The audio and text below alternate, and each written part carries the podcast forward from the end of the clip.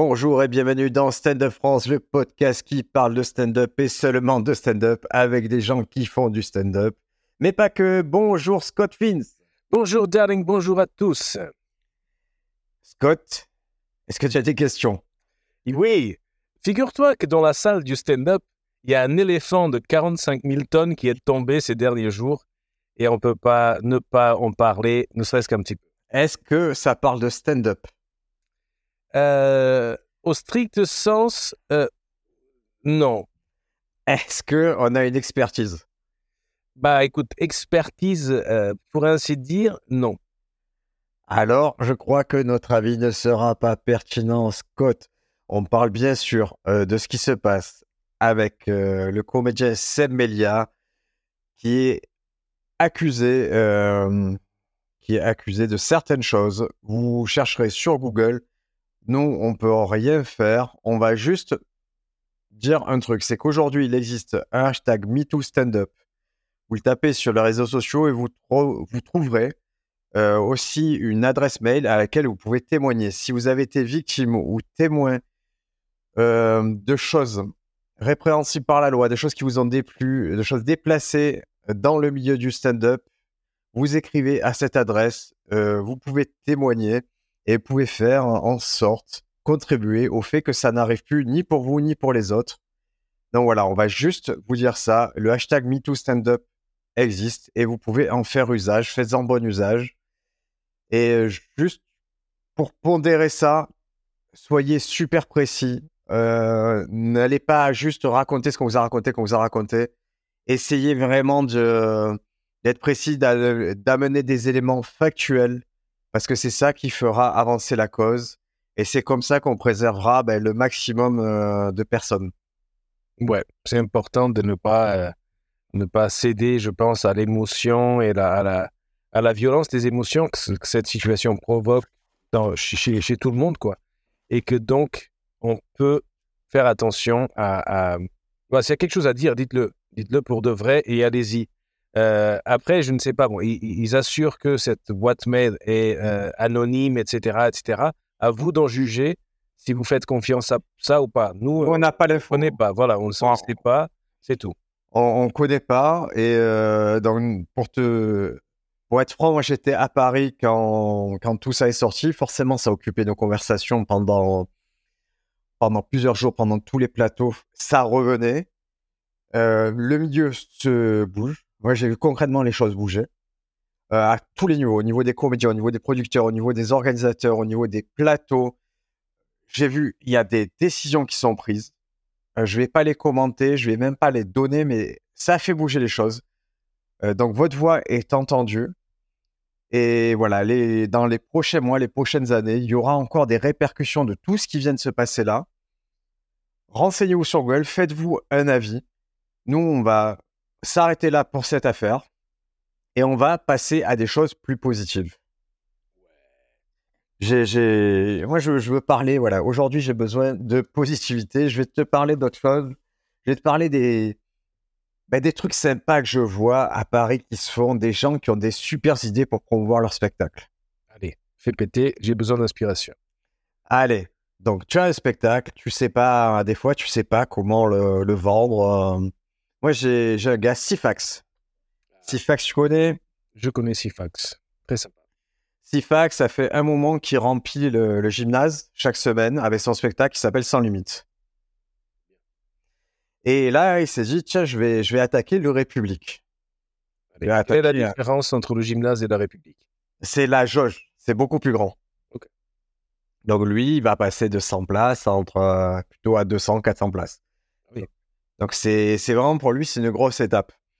Et au lieu d'y aller euh, en disant, bah, je vais juste mettre mes places euh, comme ça, il a décidé un truc, il s'est dit, c'est autant une, euh, un plaisir pour moi qu'une opération commerciale et qu'une opération surtout de, de publicité. Donc il a dit, on va faire un concept, c'est vous allez payer ce que vous voulez. Et il a fait plusieurs tarifs. Si tu veux réserver, il a, tu peux le faire pour 5 euros. C'est le tarif pour les petites bourses, il appelle ça. Petite bourse. N'y voyez pas un jeu de mots. Et bien sûr, parce qu'il est très malin. Il est. Après, pour 8 euros, il y a le tarif bien sympa. Après, tu as un tarif réduit à 10 euros. Ah oui, après, après c'est réduit, c'est drôle. Après, tu as un tarif Sifax en petit bénéf. Tu payes 15 euros. Oui, bien. Et après, tu as un tarif qui met bien Sifax, c'est 19,50 euros. Ah, ça, c'est très bien. Et donc, tu peux vraiment choisir en fonction de ce que tu veux pour aller le 4 février euh, le voir au République. Donc, on mettra le lien en description. Euh, ceux qui se demandent est-ce que c'est de la publicité? Oui, c'est de la publicité. Est-ce que c'est de la publicité gratuite? Oui, c'est de la publicité gratuite. C'est juste que c'est très, très drôle de faire ça. Euh, je trouve que c'est une bonne façon d'adresser les, changements, de se dire ben, écoute, j'ai déjà conquis, euh, déjà conquis pardon, un territoire. Je vais en, en attaquer un autre et je le fais en étant malin, en allant au bout de mon concept. Donc le spectacle s'appelle Sans Limite, il se joue le 4 février à 18h45 au République et vous pouvez aller le voir pour la somme modique de pas grand-chose. Ça, c'est très cool. Bah, ça fait penser un peu à la brique 2D euh, euh, de Biocop où c'est marqué combien va au producteur, combien va à la vache, combien va à chaque partie du processus. Et pour, bon, nous qui sommes un peu dans le, dans le milieu, on sait qu'il y a des minimums garantis, il y a des accords un peu chelous des fois avec des salles de spectacle, et des fois tu peux même payer pour aller faire ton spectacle.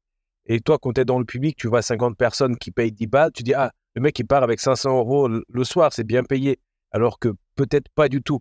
Donc c'est très sympa d'être un peu plus transparent quand il met euh, euh, si fax, si c'est une petite bénéf, quoi, genre, euh, je sais pas ah combien, mais c'est intéressant en tout cas de voir combien va à la poche de l'artiste.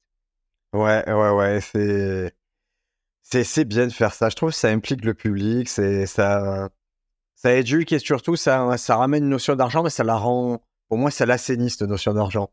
Oui, je le fais pas gratuitement, mais je suis conscient que une place classique 20-25 euros, ça peut être cher pour vous. Quoi. Oui, c'est ça. surtout si vous misez sur moi, que vous me connaissez pas, euh, ben, peut-être que je vous donne envie de miser sur moi pour 10 balles et, et au moins vous découvrez mon univers. Et ces gens-là, ça sera tellement simple de les faire revenir sur ton prochain spectacle. Ça, c'est, oui, parce que le, truc le plus dur, c'est qu'ils te, qu'ils te voient une première fois. Après, s'ils aiment ce que tu fais, bah, ils vont te voir une deuxième, troisième. Et il y a même euh, Fluffy, tu sais, le, comédien. Euh, Gabriel Fluffy Iglesias. Voilà, Fluffy Iglesias qui, qui avait ses premiers fans. C'est un couple, c'était un couple qui le voyait en scène ouverte. Et il était là, il n'y avait rien. Et il venait chaque semaine le voir. Et il était là, mais Qu'est-ce que vous venez faire? Genre, c'est les mêmes cinq minutes de la semaine dernière. Euh, qu'est-ce que vous voulez? Non, mais on croit en toi, on vient de soutenir. Et après, dans un grand spectacle que tu as fait, je sais pas dans quelle salle, il, les, il leur a payé l'avion, l'hôtel, le truc, premier rang, pour les remercier devant des milliers de personnes pour leur soutien quand il était personne, quoi. Ça, je ne peux pas oublier ça. Alors, je vais te raconter deux petites histoires. C'est nous, on a un couple de, de retraités suisses dans le sud. Ça commence bien. Voilà. C'est des gens qui vont voir, au lieu de regarder la télé et tout, ils vont voir tous les spectacles. Ah, c'est génial ça. Ils se déplacent, de, ils vont à Toulon, ils vont à Marseille, ils vont à Aix, à Aubagne, tu vois, tout, tout ils se font tout le sud, et ils vont voir tous les spectacles. Et ces gens-là, par exemple, il y a 10 ans, ils sont venus me voir, ils ont pris une photo, je prends une photo avec la dame en vrai, on... photo. Puis la fois d'après, ils reviennent te voir. Un an, deux ans après, six mois, et ils viennent avec la photo précédente, ils te la font dédicacer, ils prennent une nouvelle photo. Ah oui, c'est super ça. Et euh, je peux pas te dire à quel point c'est c'est émouvant. Ça fait quelque chose de se dire ah on reprend une photo et et, et ça ils pourront pas le faire toute leur vie, tu vois. Et bon, ils allaient te demander ouais. s'ils l'échangent au fur et à mesure dans les photos, si c'est toujours. ils, sont, ils sont assez âgés, ils sont, ils sont assez âgés et j'espère qu'ils pourront le faire le plus longtemps possible. Et le jour où ils pourront plus le faire, ça sera pour moi un marqueur dans ma vie d'artiste de dire ah bêtard ils sont pas là aujourd'hui. Je suis dégoûté parce que vraiment il y a ce côté ils sont venus nous voir plein de fois. Ils ont eu euh, il y a des spectacles ils ont vu dix fois les mêmes spectacles. Ils ont soutenu des artistes comme Anthony Joubert. Moi ils m'ont beaucoup soutenu. Et je trouve ça très émouvant et surtout quand je dois l'expliquer à des nouveaux comédiens que j'amène sur des plateaux. Euh, euh, et leur dire écoutez ces gens-là vous, vous les reverrez si vous faites vos spectacles vous les reverrez ils viendront vous voir ils vous soutiendront à chaque fois c'est c'est avec fierté que je le fais oui c'est super et est-ce que tu as, comme moi, moi, mon rêve de, de genre percer, d'avoir beaucoup de succès, beaucoup de pognon, c'est de pouvoir donner, ou montrer ma gratitude à des gens qui m'ont aidé, qui m'ont aidé dans ma vie. Et genre, tu es là et tu balances, imagine, 500, 1 million d'euros à quelqu'un qui t'a dépanné ou quoi, qui t'a fait juste, je sais pas, t'as prêté une bagnole un jour et t'arrives dix ans après, merci, avec un chèque d'un million. Non, pas comme ça. Moi, non, je suis plus terre à terre. Mais si on a. Tu sais, il y a ce truc qu'on fait souvent, c'est qu'est-ce que tu fais si tu gagnes au loto, tu vois? Ça, c'est ça. Ah ouais, ouais. Moi, en tant que mec qui a travaillé pour un huissier, j'étais clair d'huissier, je sais que la première chose que je ferais, c'est payer les dettes de, hein, de tout ce qui m'entoure. J'aimerais offrir ce nouveau départ à, à mon entourage. Et dire, ok, dis-moi n'importe quel. Ah, toi, toi, tu endetté, toi. Moi, je paye encore, je me reste encore plus de 20 000 euros à payer pour mon divorce. Donc, euh, Briac, je compte sur toi. Et la pension Ah, la pension, c'est à part. Oui, c'est 20 000 euros plus sa pension. C'est ça. My God. Eh ben. Donc, ils essaient à prendre des cours avec Scott. Hein. Oui, c'est ça, c'est ça. Oui, j'ai pensé. Voilà, petit tarif, euh, aider Scott à payer la pension alimentaire. Ça, c'est très bien. C'est chic. Ben, un truc, en gens qui m'ont aidé, je vais te donner un deuxième truc euh, fou. Moi, j'ai la personne qui, euh, qui produit les plateaux que je fais à Toulon, à Sifour, dans le sud. C'est le Fada Comedy Club. Elle s'appelle Tiffaine Leleu. Et je l'ai eu là au, euh, pour le Nouvel An. Attends, j'attends parce que Scott est en train de se déshabiller. Je me déshabille, c'est bon. je t'en prie. Je, je, je, viens, je l'ai eu pour le Nouvel An. Et en fait, elle m'a dit, mais moi, je crois en toi. Je crois que ça va bien se passer. Tu es à Paris. Tu vas, on le sait depuis le début, que tu vas cartonner, que ça va bien se passer. Et c'est bête, hein. Ça coûte rien de le dire, mais personne te le dit ça. Eh oui. Et quand on te le dit, ça, je te jure, c'était gratuit, mais ça m'a fait beaucoup, beaucoup de bien. Ça m'a, d'un coup, j'étais reboosté, mais j'ai putain, elle croit en moi. Et, et ça, oui, ça, je crois beaucoup que si à un moment ça se passe effectivement bien pour moi, eh ben, j'espère euh, pouvoir rendre l'appareil, euh, que ce soit elle ou son mari Jérôme Leleu, qui m'ont euh, qui m'ont accompagné, soutenu pendant des années, qui se sont occupés euh, de l'aspect juridique, de l'aspect administratif de ma carrière quand, quand j'étais personne et surtout qui m'ont obligé à me professionnaliser. C'est-à-dire que dès le début, moi, tu dis non, tu montes sur scène, c'est un cachet, c'est ci, c'est ça. Mais c'est important qu'il y ait des gens qui te donnent le ton, en fait, dans ta vie. Ouais. Ça, c'est important, ouais. ouais. Et t'as pas de, de trucs mesquins, genre, euh, t'as pas envie de snober quelqu'un, genre, le jour où t'es ouais, es la, coqueluche des stars, et tu t'attends qu'un tel ou un tel vienne te dire, hé, hey, Briac, viens. Et toi, tu dis, euh, t'es qui, toi? Non. Alors, c'est alors c'est une conversation que j'ai eue ce matin avec ma copine Elodie Arnaud à propos d'une personne qui avait été assez indélicate et qui l'a lui proposé quelque chose. Qui lui proposait un passage médiatique. Et il se posait la question, je le fais, je le fais pas. Et moi, ma croyance, c'est qu'on joue avec le système, on joue pas contre le système. Donc, euh, on fait, on fait les choses. Tant pis si ça a été indélicat à un moment, on fait les choses parce que c'est, c'est pour nous, on fait les choses. Maintenant, on a une petite technique et je vais vous la donner à tous. Elle est très importante. Ah, on aime ça. Il vous faut un Death Note. Tu connais le Death Note, Scott? Aucune idée de ce que c'est qu'un Death Note. Ah, dans le manga Death Note, d'accord, c'est un manga. Ah, Death Note, ok. Euh, euh, je prononce mal peut-être. Ouais. Oui, non, mais ça, je pense que le concept m'est venu, tu marques le nom de quelqu'un et la personne meurt. Et un... Exactement. Et en fait, si quelqu'un euh, se loupe avec toi, est indélicat ou est méchant avec toi, tu le notes dans ton petit Death Note. Et, et juste, ça veut, ça veut pas dire que ça va arriver, mais ça veut dire que tu n'oublies pas ce qui s'est passé. Et voilà. Mais en général, les années, elles apaisent ce côté-là. Sur le moment, ça pique. Et après, avec les années, tu te, si tu te concentres sur toi, tout ça, ça passe vraiment au second plan. Oui, finalement, on s'en fout quelque part. Et, et, euh, et voilà, c'est un business. J'ai quelques noms. Ouais, j'ai quand même quelques noms à qui je, je tiens rigueur. Hein. Là, ouais, ouais, j'ai quelques noms qui étaient vraiment, vraiment sales avec moi. Mais, mais c'est tellement rien. Je te dis, c'est par rapport à ceux qui ont été cool avec moi. Bah oui, bah oui, oui, c'est ça, c'est ça qui compte. Je, je, je vais te dire un truc, je, je peux les nommer. Il y a malheureusement, on l'a perdu, Wade, qui a été adorable avec moi quand je suis arrivé à Paris. Euh, Sam Blackster, Sundembele, qui m'ont fait jouer dans des plateaux auxquels j'aurais jamais eu accès. Mais eux, ils ont eu la, la, gentillesse de me faire jouer sur plateau qui était un peu hype. Donc, du coup, moi, je prenais cette aura-là euh, avec eux. J'ai eu Baptiste Le Caplin qui m'a qui m'a attendu la main, Sifax m'a tendu la main, Nam m'a tendu... Et il y a plein de gens comme ça, je vais te dire, qui, euh, qui ont été positifs. Et, et, quand je compare à ceux qui ont été négatifs, c'est, c'est rien. Le ratio, il est, il est trop, trop important pour le positif, pour, pour m'apesantir sur le négatif. Oui, c'est sûr, sûr. C'est bien. Tu as une certaine hauteur d'âme. d'âme. Tu es obligé, tu es obligé parce qu'il faut voir le jeu sur le long terme. Bah oui. Moi, je veux que les mecs que je fréquente aujourd'hui, déjà, je, je, garde un principe simple. Et je sais pas si tu le fais dans ta vie, moi, je passe pas 10 minutes avec quelqu'un avec qui je pourrais pas passer 24 heures. Bah oui. Je ne perds plus de temps avec ces gens. Si je sens que, que sur 24 heures, tu me prends dans la tête que ça, oh, ça sert à rien, on va pas discuter, faire semblant. Je vais aller vraiment en... Si je vois qu'en loge ou quoi, ça le fait pas, je vais me promener, j'achète un magazine, je vais lire, je fais autre chose. Oui, c'est précieux le temps. On n'y pense pas, mais c'est vraiment précieux.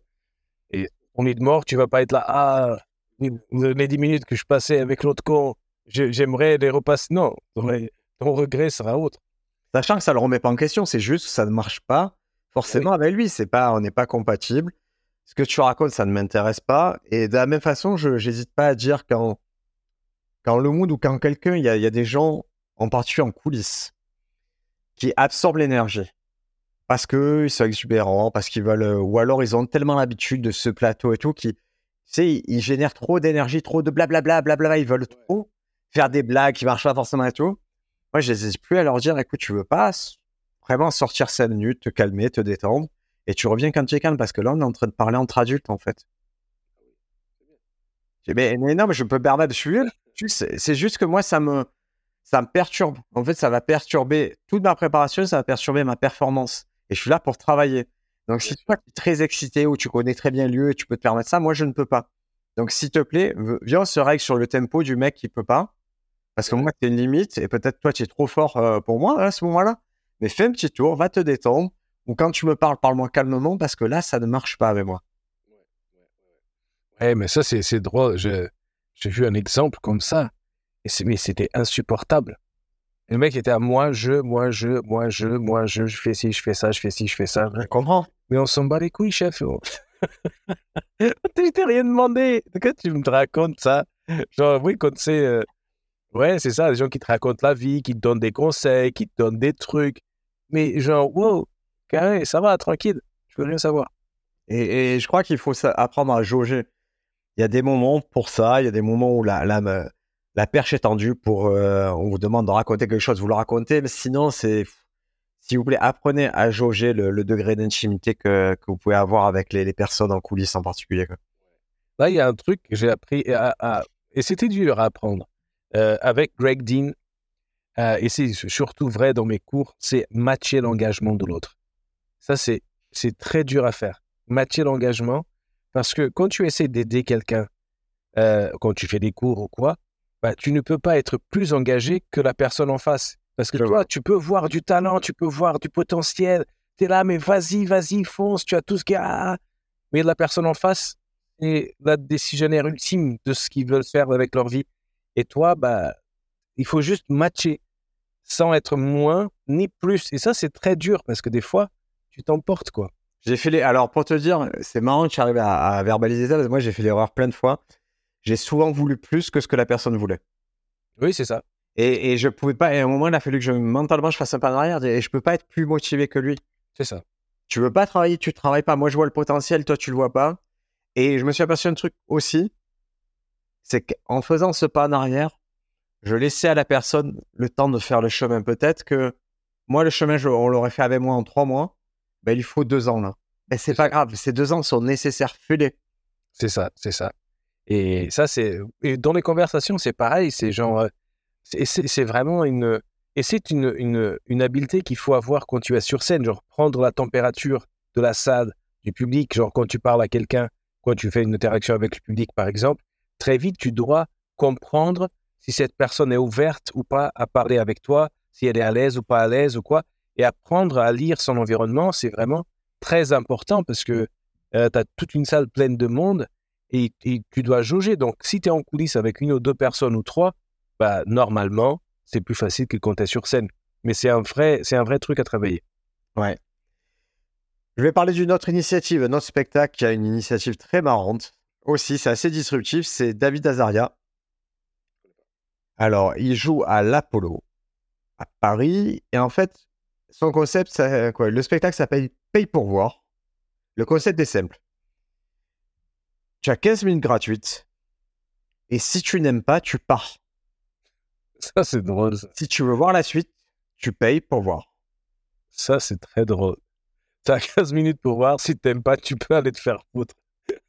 Ouais, dit ça, il dit ça sert à rien de te faire 60 minutes de spectacle si tu en as marre ou si tu préfères aller boire un coup avec ta copine au bout de 15 minutes. Ça, c'est- intéressant. C'est très bien. Et donner aux gens la, la possibilité de sortir, ça, c'est. Et franchement, je pense que c'est- très courageux, en tout cas, de risquer de se, de se prendre des baffes dans la gueule comme ça au bout de 15 minutes de spectacle. Euh, mais il y a des gens qui faisaient ça. Il y, en a, je pense c'est- Steve Martin qui faisait ça. Il racontait vraiment des trucs ultra sales au début pour faire partir les cons. Et quand les gens qui n'aimaient pas du tout son truc partaient, il disait Bon, ok, ils sont partis, on peut commencer le spectacle. Et, euh, et voilà, c'est laisser ton public te connaître. Ça, c'est cool. Et puis, c'est une façon de communiquer. Pour moi, c'est une opération de com, tu vois. C'est tellement marrant que on en parle dans le podcast, en fait. Comme Sifax, c'est tellement rigolo, leur petit truc là, que, que ça me donne envie d'en parler, de dire, hey, il y a des façons, en fait, sorties des principes premiers de j'ai une salle, les gens, ils doivent payer pour venir me voir. Tout est possible. Bah. Et il faut tout envisager et être un peu disruptif comme ça, moi, je vois. Je trouve ça forcément positif. Ouais. Et c'est osé, voilà, c'est ça, c'est osé, c'est différent. Euh, et, en plus, le coût de la vie n'est pas euh, pas euh, très aisé.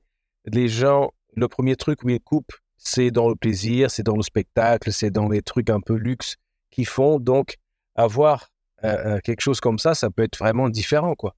Et personne propose ça. C'est ça qui est qui est bien.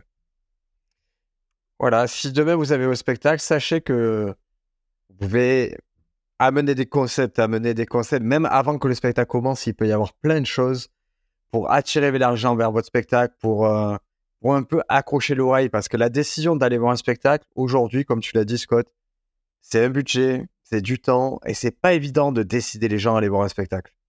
Surtout qu'il y a beaucoup de compétitions de partout. T'as- même TikTok te fait compétition pour ton spectacle. Genre, ces gens peuvent rester chez eux avec Netflix, avec TikTok, avec Facebook, machin. Quand ils veulent sortir, il y a tellement de bars, de happy hour, de karaoké. De... C'est un truc, c'est une jungle. C'est une jungle de fous et tout le monde veut la même chose que toi. Donc, pour que ton public te rencontre, des fois, il faut être créatif, quoi. Et euh, c'est ça. Et petite astuce, si vous êtes de province et que vous allez à Paris, la plupart des comedy clubs sont gratuits avec euh, soit une conso, soit, soit au chapeau. Donc voilà, si vous voulez consommer du stand-up, ça ne vous coûtera pas énormément d'argent. Euh, ça sera en fonction de vos bourses, comme d'habitude, mais vous pouvez très bien aller voir plusieurs plateaux stand-up et payer euh, que 5 ou 10 euros à chaque fois. Et je trouve ça super bien quand tu es étudiant de, de passer une heure ou deux heures en compagnie d'humoristes pour, pour une somme assez réduite par rapport à un cinéma en particulier. Ouais. Mais surtout, je pense que si tu y vas en mode presque anthropologue, genre, genre tu caches juste ton bloc-notes et, et ton stylo pour pas te faire tabasser, mais tu y vas et, et tu vas apprendre. euh, par exemple, tu prends le guide ultime du stand-up, tu regardes ce qu'il y a dedans, tu vois les techniques, tu vois les structures de blagues, tu vois les choses à ne pas faire et tu vas voir un plateau de stand-up le soir. Et là, tous les trucs, par exemple, un truc tout con, comme enlever le pied de micro de devant toi quand tu es sur scène. Truc Vraiment, vraiment, un truc, c'est tellement bête. Ou la technique micro, genre pas parler trop fort, trop loin du micro. Juste ça. Tu vas voir un plateau de stand-up et tu es sûr qu'il y en a un ou deux qui oublient ou qui se trompent ou qui font des trucs. Et tu vas apprendre. On fait la parenthèse micro Allez, faisons la parenthèse Alors, micro. on fait la parenthèse micro. Et effectivement, le plus simple, vous saisissez le micro, le pied de micro, vous le prenez de votre main pas forte, c'est-à-dire si vous tenez le micro à la main droite, vous le prenez à la main gauche, et vous faites un petit quart de tour et vous le mettez derrière vous. Et voilà. Si vous décidez de le laisser à côté, méfiez-vous parce que je vois, et ça, ça arrive souvent, des gens, comme ils ont le micro à côté, ils le, triturent, le pied de micro, ils le triturent, ils s'appuient dessus et ils ne s'en rendent pas compte à quel point c'est perturbant d'avoir quelqu'un qui triture un pied de micro. Moi, j'ai vu- des sketchs, euh, c'est comme s'il y avait euh, le brouillage de Canal Plus à cause de ça. C'est ça, c'est ça. Il y a des trucs, moi, les trucs les plus drôles, il y a le pied de micro. Et une fois, j'étais emmerdé parce que dans genre, deuxième ou troisième plateau, j'avais des petites fiches et tout. J'étais content, je croyais que j'avais des blagues, j'allais faire des trucs. J'arrive, pas de pied de micro. Je dis merde, comment je vais faire pour tenir le micro et les fiches? Et je demande à l'organisateur, bah, il est où le pied de micro? Il dit non, il n'y en a pas. C'est pourquoi? Parce que les humoristes me déglinguent tous les pieds de micro, j'en mets plus. Ah oui. Et là, tu ah merde. Et, et, et ça, et c'est drôle aussi, c'est quand ils se mettent à rouler du câble. Tu as le câble, ils commencent à tirer le câble, à rouler. à Ah, rouler. j'ai jamais eu ça. Ah oui, mais après, mais une fois, c'était drôle. Les gens étaient morts de rire parce que le mec avait genre 30 mètres de câble déjà. Mais après, le, la- et, et du coup, il ne voit pas, il, il pense qu'il a fait rire. Mais non, les gens rigolaient parce que il tirait du câble et du câble. Et le lendemain, tu fais une scène, il n'y a pas de câble, personne rigole et tu dis, ouais, le public était froid ce soir. C'était... Faut que tu aies le câble de 30 mètres. Oui, c'est ça, tu n'avais pas 30 mètres de câble pour les faire rire. Donc, ouais, petite parenthèse. Mais on apprend beaucoup si on y va avec les yeux de l'apprenti, pas avec les yeux du public, parce que le public, il voit de la magie, mais toi, tu vois le, Ah oui, oui. autre chose. Et euh, écoute, moi, avec euh, même en étant dans le circuit depuis un moment, des fois, je, je redécouvre des choses intéressantes. Là, j'ai fait le joke à Paris en tant que stand-upper. Et en fait, l'expérience, euh, l'expérience comédien dans ce comedy club, elle est, euh, elle est super intéressante. Ils ont adressé plein de micro-détails que, pour l'instant, personne n'avait adressé à ma connaissance. Ah, Peut-être je me trompe, hein, peut-être j'ai pas eu accès au, au meilleur plateau de Paris euh, dans ma vie. Mais là, il y a vraiment un parcours euh, pour moi qui était fluide, agréable, logique. Je vais te donner le premier exemple très simple. Tu arrives, si tu veux rejoindre les coulisses, déjà tu passes par une porte qui est différente du public. Donc tu passes derrière le public et tu peux rejoindre les coulisses. Donc tu déranges pas le public. Dans les coulisses, tu as des fauteuils, tu as de l'eau, des verres. À chaque représentation, à chaque séance, à chaque, c'est-à-dire à chaque fois qu'il revient cinq comédiens ou six comédiens, tous les verres sont changés, l'eau est renouvelée, on te remet des cacahuètes. C'est, c'est- ça a l'air de rien, mais c'est-à-dire qu'il y a ouais. quelqu'un du personnel qui a à cœur que tu aies à boire et un petit truc à grignoter. Tu as des porte-manteaux, des cintres, et, et donc, et, et les coulisses se ferment, c'est-à-dire que tu peux t'isoler et on t'entendra pas de dehors et vice-versa. Si tu entends, tu sors, tu vas dans le couloir et tu entends parce que la scène est à côté. Mhm. Sur la porte de, de la, euh, des coulisses, il y a le line-up des différents Ah ouais. plateaux. Il y a aussi le pacing, l'ordre de passage. Parenthèse, Stand-up France, comme ça je suis pas relou sur le plateau. Le line-up masculin invariable. Masculin invariable, c'est un mot composé anglais, masculin invariable. Arrêtez de dire la line-up, ça m'angoisse. Donc, tu as, ton, tu as ton ordre de passage, il est marqué Briac passe en troisième. Tu as ton temps de passage. Il est marqué à quel moment on te flash? Il est marqué à qui tu dois envoyer une facture. Si tu dois envoyer une facture, il doit, qui récupère le chapeau s'il y a un chapeau? Euh, la chauffe, combien elle dure, à quel moment il est flashé. Mais, mais c'est, c'est simple comme document. C'est que un Excel que tu copies, colles. C'est idiot. Et pourquoi personne ne le fait? Pourquoi? C'est tellement simple Il n'y a plus de discussion. Chacun sait ce qu'il a à faire à ce moment-là. Ah ouais, ouais, ouais, ouais, ouais.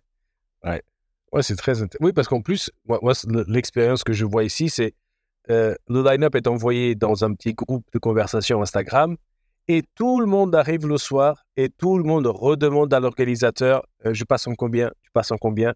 Moi, je t'annonce, toi, tu m'annonces, on s'annonce les uns les autres, nos MC revient à chaque truc, qu'est-ce qui se passe, comment on fait, tac, tac. Et en plus, des fois, on se rate. C'était drôle à un plateau.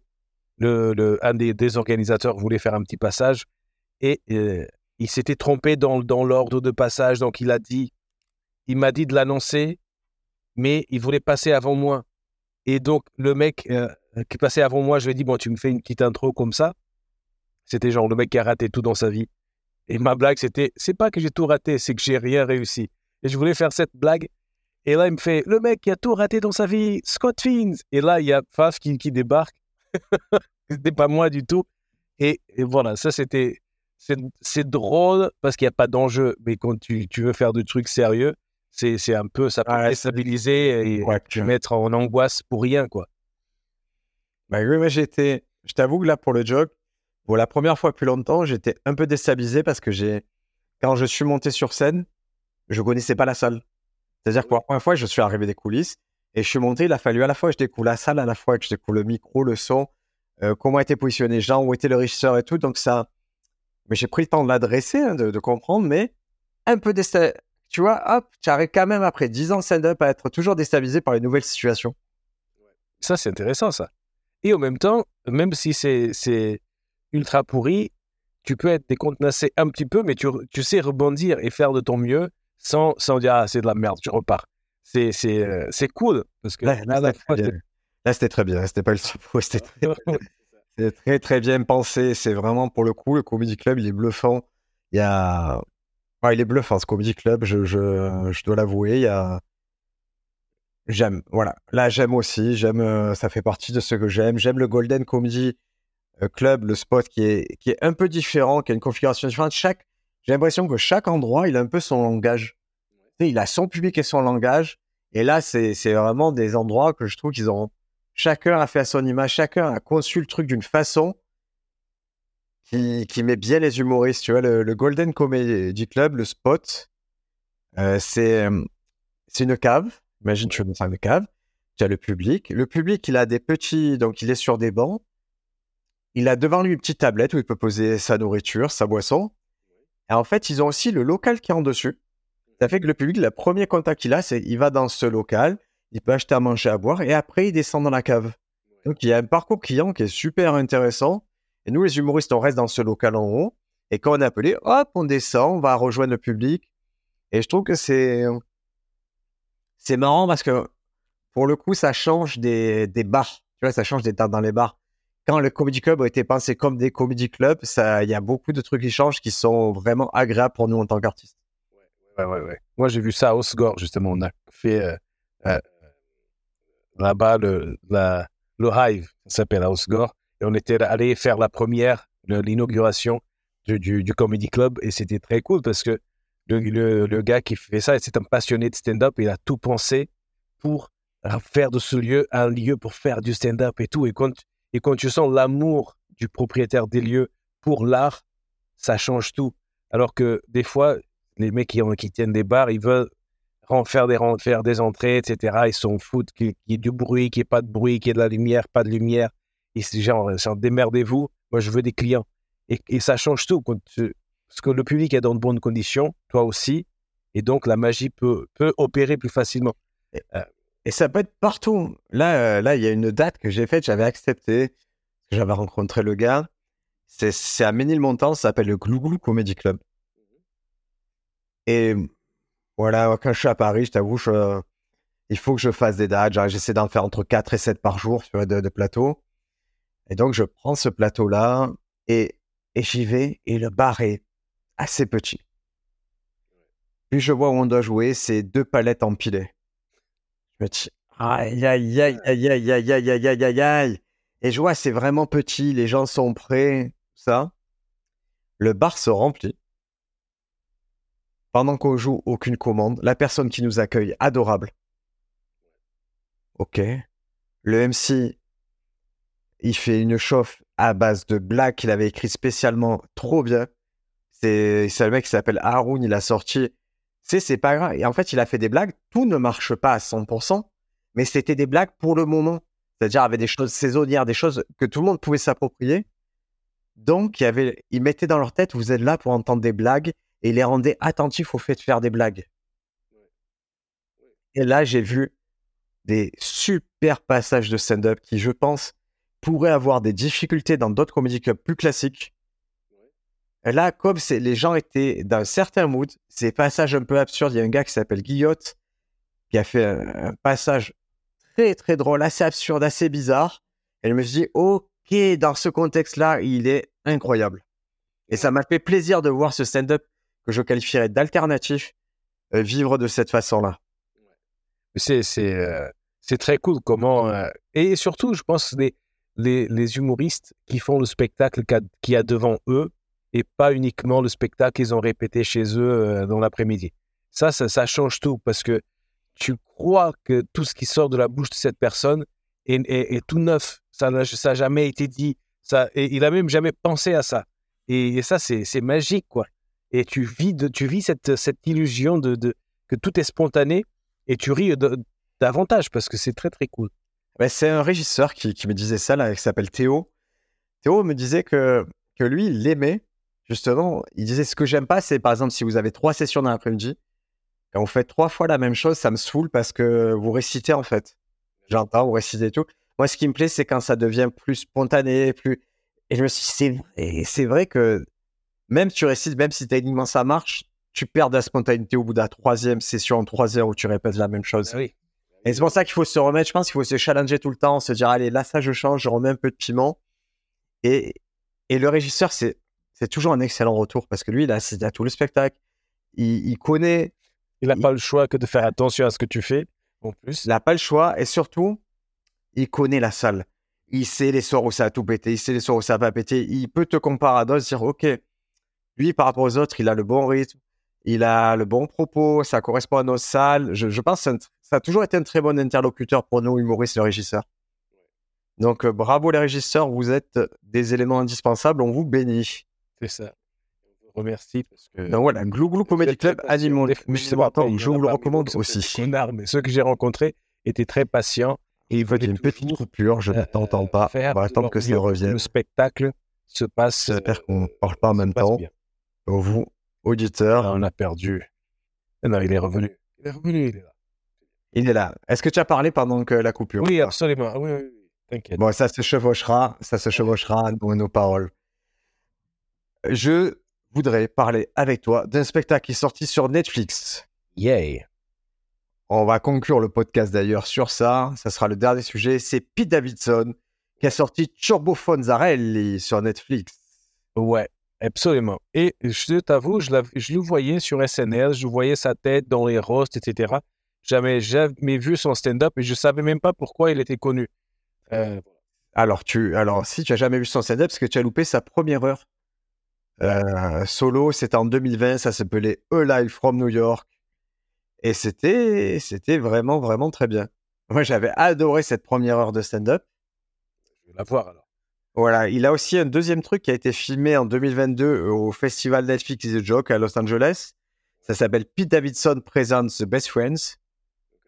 Donc, il invite ses potes humoristes et, euh, et aussi musiciens.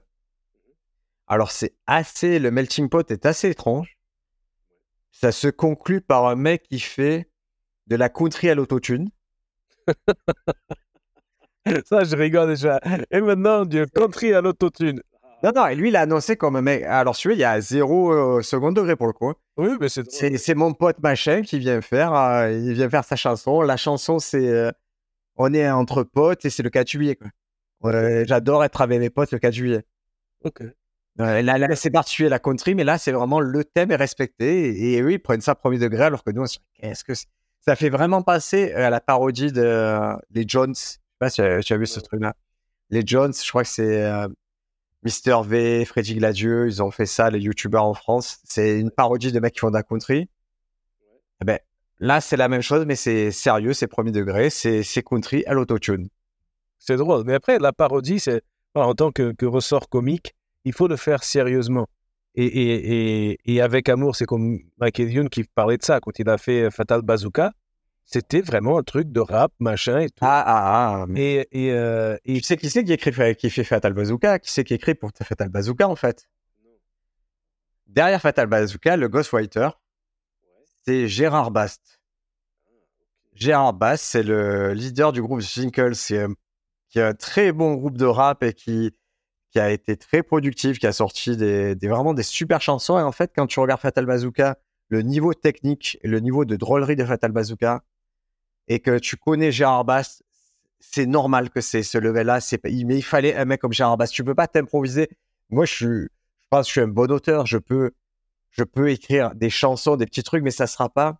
Il manquera la partie rap, il manquera la technique du rap, il Bah oui. manquera ces trucs, ces trucs, ces, ces ruptures qu'ils arrivent à faire.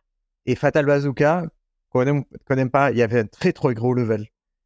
Ouais. Non, mais c'est, franchement, c'était, ça.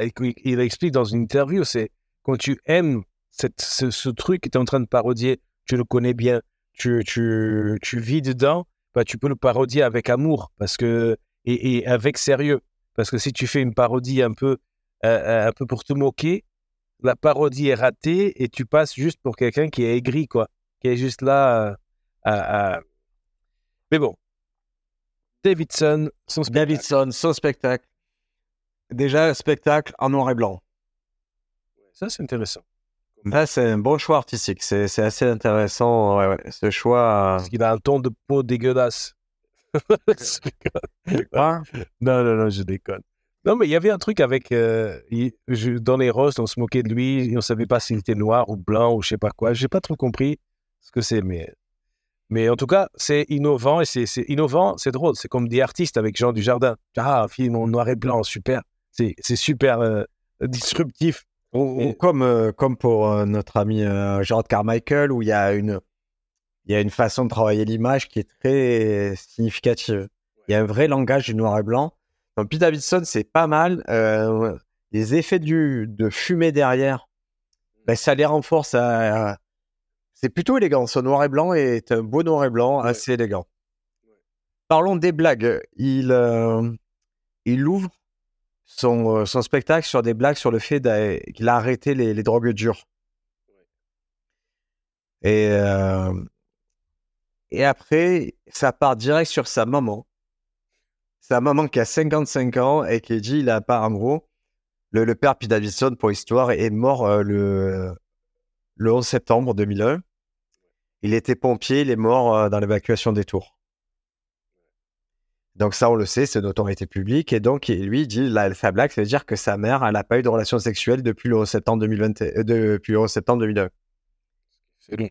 Voilà, elle a 55 ans et il dit que qu'en gros son, son vagin c'est un peu comme un iPhone euh, de seconde main, quoi, un, iPhone de- qui est sur Black Market. Ouais, ou une bagnole qui a été oubliée dans un garage depuis tant d'années. Comment ça se fait que c'est aussi bien? Ouais, une voiture neuf. classique, voilà, ouais, ouais, c'est comme neuf, mais ouais, ouais, on en a pris soin, on va dire. Oui, c'est ça. Et, et ça, c'est assez euh, euh, intéressant parce qu'il parle carrément euh, de, si sa mère ne, ne trouve pas un mec, il se la fera lui-même. Il s'en occupera de lui faire l'amour. Et ça, c'est assez. euh, C'est drôle cette idée que cette idée que ouais, à un moment on dira non, c'est c'est le sacrifice ultime pour que sa mère soit heureuse, il est prêt à la baiser. c'est ça, c'est très bien. Waouh. Mais c'est, c'est, c'est drôle la puissance du tabou et de comment c'est à la fois drôle euh, et choquant. Euh, c'est, ça, ça, c'est, assez, c'est assez intéressant, moi, je pense, les, les histoires de genre, euh, quand, même quand on est très ouvert d'esprit, très tolérant, etc., je pense qu'il y a des sens où c'est plus choquant que d'autres. Euh, Oui. Comme la blague de, de, de Alban Ivanov quand il dit Ouais, ça va, petite cochonne? Il dit Ouais, j'étais bourré, j'arrive chez moi, j'ouvre la porte et je dis Ça va, petite cochonne?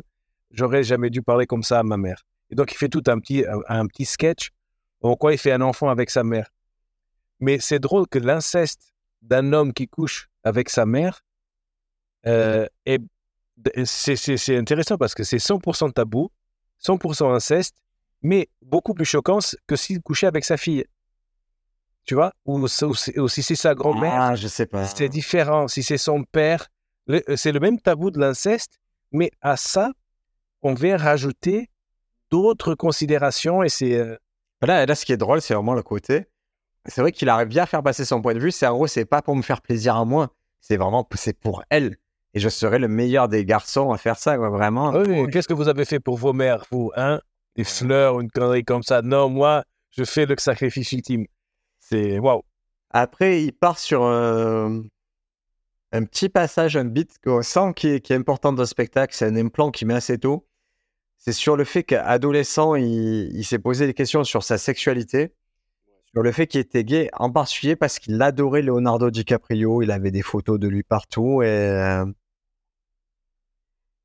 et, et sa mère pour pour lui prouver que qu'il est pas gay. Ça aussi, cette phase me fait rire. Elle lui dit est-ce que est-ce que tu voudrais est-ce que tu voudrais sucer Leonardo DiCaprio? Est-ce que alors qu'il a que 10 ans, elle lui dit que des trucs comme bon, il, il, était- il, for- il force un peu le trait, mais c'est assez drôle euh, la façon.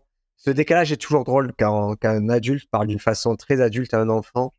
Ouais, c'est ce type de décalage qui me fait rire. Ça, c'est intéressant. Et ce qui est, ce qui est pire, pas pire, mais ce qui est choquant, c'est que il n'a rien inventé, euh, euh, Davidson, quand il raconte quand il parle de ça. Ma femme était psychothérapeute et les trucs que les parents disent aux gens, c'est, c'est, je sais pas, la fiction ne peut pas accompagner quoi. Donc ça, a l'air très chelou si tu as eu euh, une famille tout à fait bienveillante, responsable et aimante, mais il y a parmi les gens du public qui ont vu, entendu et ressenti des choses 40 000 fois pires. Et, et ça, c'est très, c'est très intéressant. Et après, il dit Ouais, mais moi, j'étais abusé sexuellement, alors je vous emmerde, je dis ce que je veux. Et, et ça, ça c'est comme un petit. euh, un petit. Ouais, un petit- c'est pas un petit. C'est pas un coming out, mais une révélation, quelque part, de pourquoi il se. Il se il s'autorise, en tout cas, à dire Ouais. ce genre de trucs sur scène. C'est. C'est Et-. Et, ça, et quand il le dit, c'est, tu sens que c'est pas une blague. Hein. Ah oui, c'est ça. Tu sens qu'il y a un truc où, dans un prochain spectacle, je- il l'adressera. Je crois que c'est juste le premier implant de dire écoutez, je, je vais vous en, je vais vous en parler plus tard. Celle qui, a fait ça aussi, c'est euh, Shirley Soignon. Euh, Il y a certains sujets où, des fois, dans la préparation, le, on commençait un peu à en parler et on voyait dans son rodage qu'à un moment, oh là là, quand elle va l'adresser, ça, elle va, elle va dire vraiment des choses profondes parce que là, elle est en train de, de tourner autour d'un sujet qui la, qui la touche et elle va vouloir dévoiler des choses. Ouais, ça, c'est rigolo. Quand on est en cours, on fait des exercices de ralage, par exemple, et les gens grattent la petite surface d'un truc gigantesque, un iceberg gigantesque dans leur vie, à la fin, et genre en mode euh, juste, ils mentionnent, je sais pas, 0,001% du truc. Et bah, merci, merci. Non, non, non, non, non. C'est ça, c'est ça. Pourquoi tu fuis ça? C'est ça qu'on veut entendre. Et euh, J'étais c'est un- Il y en a, hein, ils te disent J'étais dans une secte pendant 7 ans, et puis je. Puis Ouais, après, c'est- c'est- es architecte. Je fais Alors en architecture, je fais Mais pourquoi tu parles d'architecture? Tu veux dire que tu étais dans une secte pendant 7 ans C'est ça qu'on va entendre. C'est ça, c'est ça. Pourquoi tu t'emmerdes à écrire des blagues qui souvent sont nulles alors que tu as une existence de fou et que voilà, ça c'est. Et c'est pour, ça que- toujours. c'est pour ça que le- la dynamique de groupe, elle est intéressante. C'est parce que des fois, toi, l'histoire, ça fait partie de ta vie et tu t'en lasses. Et tu crois que ça intéresse personne ou tu veux pas le raconter. Et puis quand tu racontes à quelqu'un, il a les yeux écarquillés, il fait Putain, mais c'est drôle ça. Mais ça, c'est fou. Mais, mais pourquoi ça, tu le fais pas sur scène? Ah non, mais je savais pas. Non, mais c'est sérieux. Tu, as- tu as eu ce truc-là et tu le racontes pas? Ouais, Ah. Ah, ouais, c'est, c'est... Bon, après, moi, moi le, techniquement, euh, j'ai pas beaucoup ri dans ce spectacle, mais j'ai adoré sa voix. Ah, Ça, c'est le, le, le détail qui m'a. Ce qu'il fait avec sa voix, toutes les voix, les cris, les tout. Franchement, ah, je, je, mets, je mets un petit bémol. Ah oui. C'est qu'il a des scories. C'est des petits mots qu'on ajoute en permanence qui sont très polluants. Et lui, il dit You know. You know? You know? Et il peut le dire 18 fois par phrase. Vraiment, j'ai compté. Et c'est problématique. En France, c'est l'équivalent de tu vois ou quoi. Euh, et il y en a qui font ça et ça me perturbe toujours. Et, et je clairement, en clair. Et en- en vrai, Oui, en vrai. où je, vous, vous- je vous jure, euh, tu vois, et ça, c'est vraiment un travail que nous devons tous faire. Enlever le maximum de scories, enlever ce gras-là, il ne sert à rien, il perturbe. Et, et à chaque fois que je travaille avec un comédien, je, si je le pointe, je lui dis, essaie de travailler sur ça. Et souvent, je m'aperçois que c'est c'est plus quand ils ne savent pas le texte que quand ils le savent qu'ils rajoutent ces choses-là. C'est plus pour combler euh, C'est le manque ça. d'habitude. C'est un symptôme. J'ai une de mes élèves, fait un bisou, euh, qui, euh, dans un des derniers cours, euh, quand elle était sur une sorte d'explication intellectuelle qu'elle ne maîtrisait pas, mais qu'elle voulait appuyer, elle faisait un. Hein, c'est, on va, on va pas se mentir, un. On fait ça, machin, tous, un, un, un. Genre, en train de chercher la confirmation du public à tout moment. Mais t'es, arrête, c'est chiant. Parce que tu, une fois que tu entends, ou, ou des bruits de bouche ou des trucs, Oh là là. quand tu entends un truc qui, qui dérange, au bout de trois minutes, tu entends plus que ça. Euh, et bon, c'est à faire attention, quoi, à s'écouter euh, et à demander des avis. Et sur le niveau global de rire, je vais te rejoindre. Euh, j'ai eu, je l'ai vécu en deux étapes ce spectacle. Il y a un moment où je l'ai regardé, j'étais un peu KO, donc j'appréciais, mais je rigolais pas. Et après, j'ai fait une pause et j'ai mangé, j'ai passé, voilà, j'allais mieux. Et là, j'ai vraiment, sur les 15 dernières minutes, je rigolais franchement. C'est pas si le spectacle qui s'améliore encore dans les 15 dernières minutes, c'est moi qui étais mieux disposé. Mais globalement, c'est sûr que je l'ai apprécié. J'ai encore plus apprécié la fin où j'étais dedans et j'étais pas fatigué, ça m'éclatait. Moi, je me souviens pas du tout de la fin. Tu vois, c'est c'est Ah ben on va en parler. parents. Alors le truc d'après qui, qui l'explique, euh, c'est une histoire sur les le Make a Wish, c'est l'organisation qui permet Ah oui, oui, oui, oui. À des enfants malades de réaliser des rêves. Donc là, il fait des blagues classiques, c'est pas voilà, c'est très drôle, mais c'est pas. Après, il fait toute une grosse phase sur, euh, sur un truc qui lui est arrivé vraiment, mais bon. L'avantage que Pete Davidson, il exagère la situation, mais après, il te dit, bon, ça, j'ai exagéré, ça s'est pas exactement passé comme ça, mais c'est pour l'histoire. Il a eu euh, une stalker, c'est-à-dire quelqu'un, une femme Ouais. obsédée par lui, qui lui a envoyé des, des culottes sales. Donc, il fait toute une histoire sur ça. Et au passage, il fait euh, un tacle. Je sais pas si tu l'as vu, le gros tacle glissé. Là, là, là, comme ça, non, mais vas-y. Ah, euh, en fait, il, euh, il dit que, que quand ton que quand ton stalker s'arrête, en fait, il va stalker quelqu'un d'autre. Ah oui, oui, un rappeur, là, oui, oui. Là, il dit que lui, il faudrait pas que soit dégoûté que que soit qu'elle stalk Matt Riff. Et tu vois, l'humoriste que c'est Matt Riff, lui, Oui, comme, oui, euh, voilà. il dit si tu deviens une fan de Matt Riff, je me tue, je le jure devant Dieu. Ouais, ouais, ouais. Et c'est c'est assez drôle parce qu'il c'est à la fois un tacle sur Matrix et aussi un tacle un peu comme on pourrait tacler en France euh, les, les fans de Kev Adams. Ouais. On voit que chez Matrix, il a pris un public que les autres euh, humoristes ne, se bouchent un peu le nez alors qu'ils aimeraient bien l'avoir. Ça, ça, il y a un truc que j'ai lu par rapport justement à la liberté d'expression et au trigger warning et tout ça, tout ça. Ce que les gens méprisent, et ça, je vais vous dire un truc qui va peut-être choquer les gens. Euh, euh, quand on fait des blagues sur Hanouna, par exemple, c'est pas Hanouna que tu méprises, c'est les gens qui le regardent.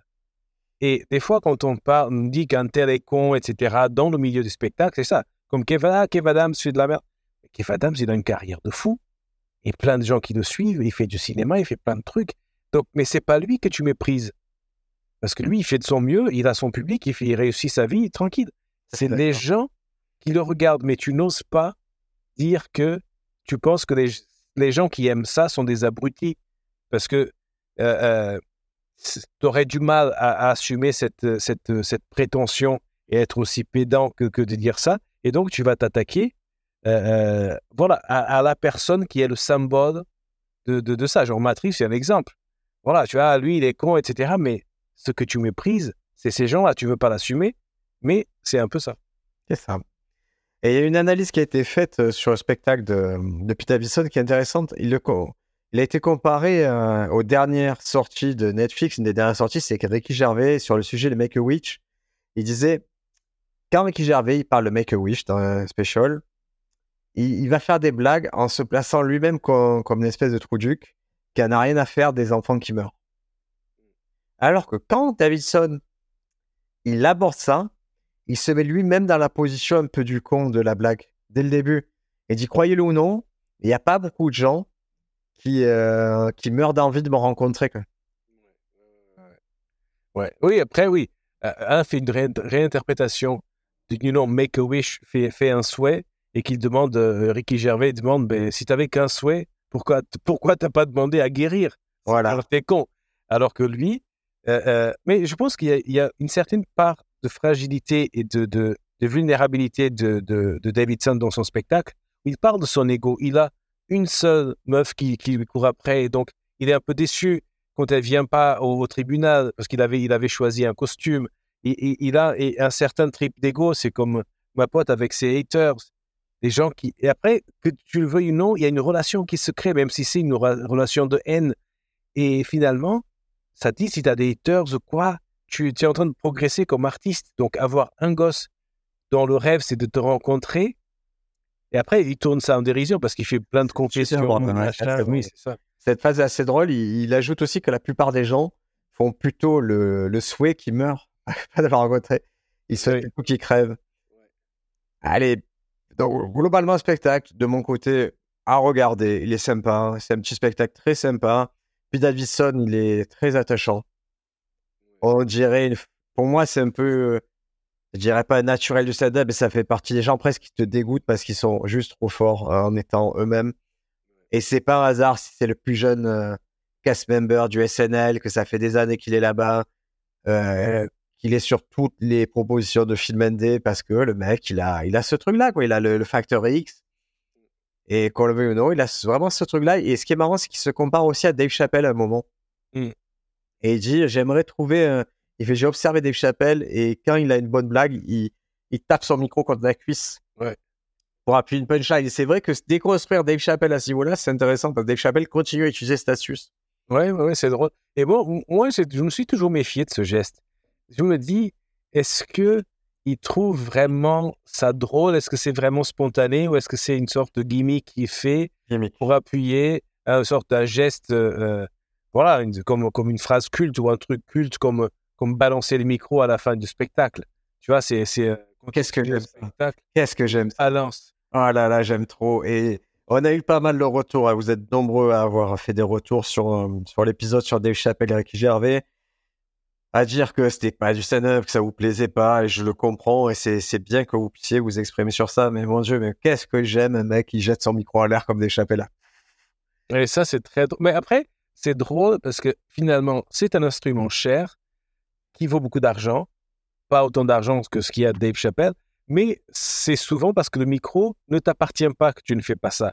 Parce que si, si c'est ton micro et un SM58, ça coûte 100 balles, et tu fais ton spectacle, même le casser de micro, c'est pour ton enregistrement Netflix, ça le vaut, quoi. Mais tu respectes parce que tu es habitué, euh, c'est pas le tien, tu vas pas le casser. Et, tu respectes. Et donc, c'est. Mais c'est comme, euh, c'est comme, c'est. Moi, j'ai grandi avec Nirvana. Mon groupe, le groupe de Mano adolescent, c'est Nirvana. Et ils pétaient les guitares. Et, et, donc, ils sont grunge, ils sont, entre guillemets, anti-système. Mais on a des anti-systèmes qui sont sur MTV et qui casse des instruments à plusieurs milliers d'euros. Et donc, c'était une vraie critique à l'époque de dire, hé les gars, vous pouvez pas être anti-système et être contre capitalisme et tout, et casser. Euh, oui, parce qu'après, tu rachètes une autre. et après, pareil, quand tu as des interviews de, de Kurt Cobain où on lui dit, ben, est-ce que vous allez faire les places, euh, les prix des places comme euh, machin à 80 dollars? Il fait, ben non, nous, c'est pas 80 dollars. Il sait même pas combien vendent ses places. Ben non, ça doit être 20 dollars nos places, non, les gars? C'est pas, je vois, il, il, était à l'ouest sur des trucs comme ça, mais c'était. Et là, c'est vrai que le micro jeté, c'est symbolique. Et autre truc que fait Pete Davidson, comme euh, Dave Chappelle, je sais pas si tu as remarqué, c'est le blouson. Non, j'ai pas. Il y a un monogramme sur le blouson où il est marqué P et G. Ah oui, moi, je, je veux lancer un sondage. Après avoir vu le les spectacles de Dave Chappelle, combien d'entre vous se sont dit il faut que je me fasse un logo et que je me fasse un t-shirt? Moi, oui. Moi, j'ai pensé, putain, je vais faire tout. C'est trop stylé. Je vais faire un logo et avoir un t-shirt et faire des trucs. Est-ce que tu te souviens de Kev Adams C'est la première fois qu'on l'a vu? Kev Adams, c'est la première fois qu'on le voyait. Il avait un t-shirt noir. Il était marqué I love Kev Adams. Ah oui. Non, j'ai vu son, son, truc quand il est déguisé en stand-upper qui se moque de ce t-shirt. Ah non, non, mais ça, c'est. Mais au début, ce mec-là, il est là. Et pourquoi il se met comme ça à cette époque-là? C'est parce qu'il sait que sur chaque plateau, personne ne retient son nom. Donc, il s'est dit, je vais adresser ça, je vais mettre I love Kev Adams, comme ça les gens ils sauront que je suis le mec Kev Adams, je suis Kev... Et c'est, ça a vraiment répondu à ah un problème. Dave Chappelle, quand le logo il apparaît sur les écrans, moi ça m'a cinglé, ça m'a cinglé. Je trouve ça trop drôle d'avoir son logo qui apparaît sur les écrans. Là, Pete Davidson, ça ressemble un peu au logo de, j'espère pas me tromper, mais de, c'est pas, de Philadelphie. Mais, mais je sais que c'est pas ça. Je pense que c'est vraiment un truc personnalisé qui s'est, s'est fait un monogramme P sur le D, sur le, sur le torse. Mmh et c'est, et tu vois que c'est un pas, un pas vers euh, Dave Chappelle de faire ça, à mon sens. Un pas vers fait dire, eh, écoute, moi aussi, j'ai mon branding, j'ai ma marque et on y va, Et ça, c'est intéressant. Et en plus, quand tu penses, c'est ultra con, genre, Dave Chappelle qui porte son blouson avec son logo dessus, euh, euh, alors que d'habitude, tu portes, je sais pas, tu portes Louis Vuitton ou une connerie comme ça pour ressembler à quelque chose. Alors que, voilà, c'est pour ressembler ou pour faire partie de la, de la team Chapelle que tu porterais ce logo-là. Mais il le porte lui-même. Et ça, c'est très, c'est drôle, quoi. Moi, j'aime bien cette. Et puis, il faut pas sous-estimer aussi le merchandising. On est très timide en France sur le merchandising, mais euh, sur les shows américains, il y a toujours des choses à acheter et à vendre. Même, j'ai eu des, sur des clubs, des petits artistes sortir leur stand et donc, tu peux, je te dis, tu as leur DVD, leur, euh, leur, euh, leur disque. Parce que ça se faisait beaucoup.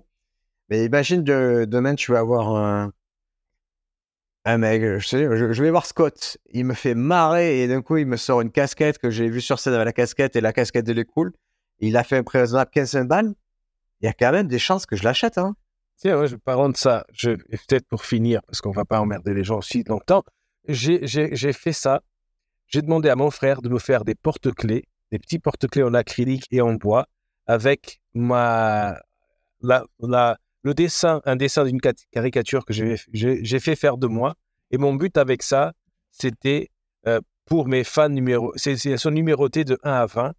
Et si les gens les, me les achètent, je leur rendrai 10 fois le prix quand, ils se, quand je serai connu et, euh, et ça leur donnerait des, des, des, avantages, des billets, etc. Machin. Donc je les ai, j'ai pas osé les vendre, mais l'idée c'était trop ça. Putain, si quelqu'un croit en moi, très drôle. Il met 100 balles pour développer ma carrière et moi quand j'aurai plein de pognon, je leur donnerai 1000 euros. tout un truc, waouh.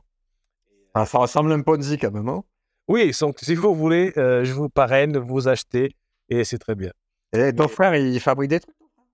Oui, et ma femme va s'acheter une Cricut. My God, la Cricut, c'est un truc pour faire des, des, des découpages, des trucs. Tu peux faire des, des calques pour faire des mugs, des t-shirts, des choses comme ça. Donc, je vais commencer mon merchandising maintenant. Attends, déjà, je pas rebondi tout à l'heure, mais j'ai compris que tu devais 20 000 euros à une psychologue.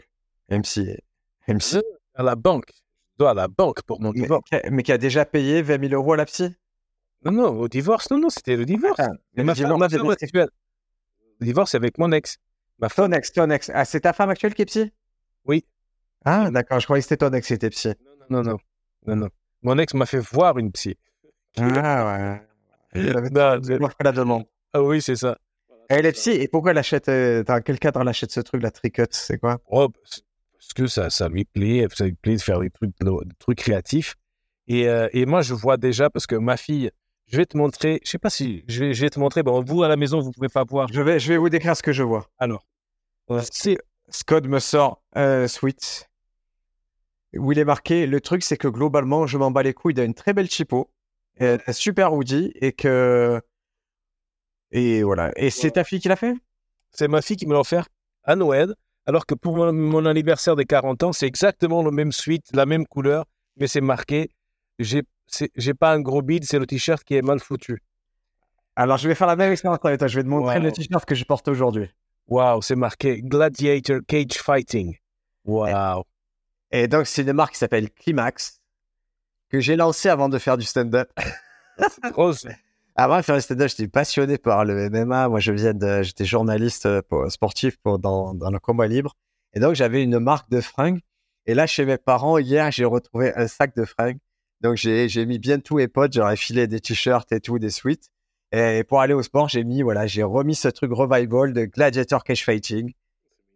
Ouais, c'est assez drôle de, retrouver ces créations. Et je, fais une parenthèse créative importante parce que je j'avais parlé avec euh, mon poteau euh, Gislem qui, qui veut faire, par exemple, il a des projets de faire, euh, de prolonger son podcast ou de faire un autre truc ou de en fait, à un moment, il faut pas se poser des questions, il faut y aller, les gars. Faites les choses. Faites les choses. Vous avez envie de faire une BD, écrivez un scénario, dessinez, faites les choses. Faites-le. Votre vie, si vous, avez déjà consacré une partie de votre vie au stand-up, c'est votre métier, ça, ça va pas changer, mais vous pouvez très bien ajouter des cordes à votre arc. Elodie Arnaud, elle a sorti une BD. Euh, moi, j'ai sorti un livre sur le stand-up. Il y en a d'autres qui sortiront. Panayotis Pascal, il a sorti euh, un roman. Faites des choses en plus. Toi, tu as fait des trucs de moi. Toi, tu as fait des trucs sur Amazon bizarre. Oui, j'ai fait des trucs sur Amazon bizarre. Et là, tu dis, euh, tu étais en train de dire sors ci, sors ça, sors ça. J'ai pensé au début de. de... Non, non, non, non, c'est fini. Je, je rentre pas. Je rentre pas dans ce jeu, pote. Non, non, non. Arrête tout de suite. Faites, n'hésitez pas à créer. La création que si le soir vous voulez vous acheter euh, l'étoile noire en Lego et monter l'étoile noire chez vous, et vous dites ah je vois pas le rapport avec le stand-up, si c'est un rapport avec le stand-up, c'est un rapport parce que ça va vous libérer l'esprit, ça va vous faire du bien, vous allez créer et euh, vous allez arriver sur quelque chose, sur un produit, sur euh, pardon, sur une production, sur quelque chose qui a un début, un milieu, une fin et qui va le temps de la création, ça va vous faire du bien à votre esprit créez, ça fait du bien. Ça vous créez pas des blagues, mais vous créez quelque chose. Vous êtes dans un mouvement positif pour vous. Et surtout, quand tu es occupé à faire des choses, tu n'es pas là à, t'angoisser parce qu'une personne t'appelle pour aller jouer, pour faire. Voilà, exactement. Tu fais ton truc. Tu fais ton truc, tu continues, tu carbures sur tous les pistons, comme dit euh, Scott Dickers. Et, c'est ça, tu, tu, tu, te bats dans tous les fronts et tu fais tout. Et ça va se dessiner. Alors que si tu mises tout sur le stand-up et attendre, tu es là toute la journée à attendre l'heure du plateau, ça risque d'être long. Ouais. Et vous avez du temps. Franchement, en stand-up, on a du temps. Même, euh, même si, si vos soirées sont occupées, vous avez des journées complètes. Et quand vous décidez de vous lever à 13h, c'est vous qui décidez de vous lever à 13h. Mais physiquement, pourriez vous lever à 9h, 8h, 9h, aller au sport, faire les choses. Ne vous limitez pas. Vous pouvez avoir une vie euh, de citoyen modèle tout en faisant du stand-up. Allez, un petit rappel de ce dont on a parlé. On a parlé de Sifax sans limite le 4 février au République. On a parlé de David Zazaria qui se produit à l'Apollo un samedi sur deux. Pete Davidson qui est sur Netflix avec Turbo Fonzarelli le Glouglou Comedy Club à Ménilmontant. Et je crois qu'on a fait le tour de tous les sujets que vous retrouvez en description du podcast. On a fait le choix de ne pas parler d'une certaine affaire ou d'en parler juste pour vous rappeler qu'il existe maintenant un MeToo stand-up que vous pouvez contacter, témoigner, apporter votre aide. C'est ce qui comptera le plus. Et on va laisser le temps faire son œuvre, la justice, la justice faire son œuvre. Et nous, on va continuer dans le prochain épisode de vous parler de stand-up, uniquement de stand-up, de ce qu'on a vu, de ce qu'on aime, de ce qui nous inspire et de ce qui pourrait éventuellement vous aider vous-même à produire du meilleur stand-up. Absolument. Et c'est une mission noble sur, la sur laquelle il faut rester discipliné et on fait de notre mieux.